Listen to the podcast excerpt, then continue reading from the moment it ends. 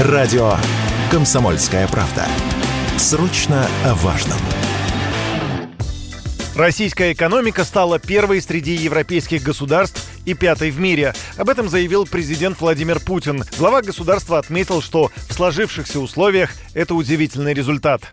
Вроде бы нас со всех сторон душат, давят, а мы стали по объему экономики в целом первый в Европе. Мы обогнали ФРГ и заняли пятое место в мире. Китай, США, Индия, Япония, Россия. Ранее исследования World Economics также опубликовали данные о том, что Россия оказалась пятой среди самых крупных экономик мира. Основан документ на статистике Международного валютного фонда и Всемирного банка, который обнародовал рейтинг ВВП стран мира. Лидирует по этому показателю Китай – 31,5 триллионов долларов. Следом идут США, Индия и Япония. Россия с оценкой ВВП в 5,5 триллионов долларов стала первой в списке стран Европы, опередив Германию и Францию. За счет чего Россия оказалась в топе рейтинга. Комментирует радио «Комсомольская правда» заместитель гендиректора Центра макроэкономического анализа и прогнозирования Владимир Сальников.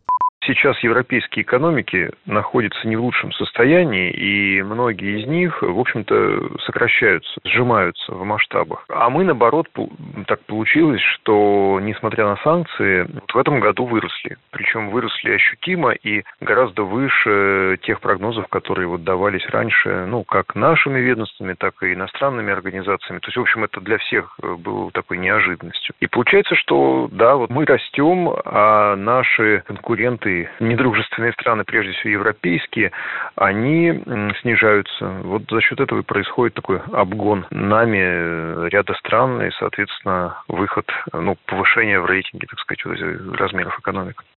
Эксперты World Economics сделали прогноз по росту ВВП стран к 2030 году. Первая тройка останется без изменений, только нарастит обороты. Китайская экономика может увеличиться на более чем 50% и превысить 49 триллионов долларов. Американская, как ожидается, через 7 лет будет оцениваться в 27 триллионов долларов, а индийская почти в 25. Россия при этом, как ожидается, прибавит всего лишь 8%, а ее ВВП по паритету покупательной способности способности составит менее 6 триллионов долларов. Юрий Кораблев, Радио КП.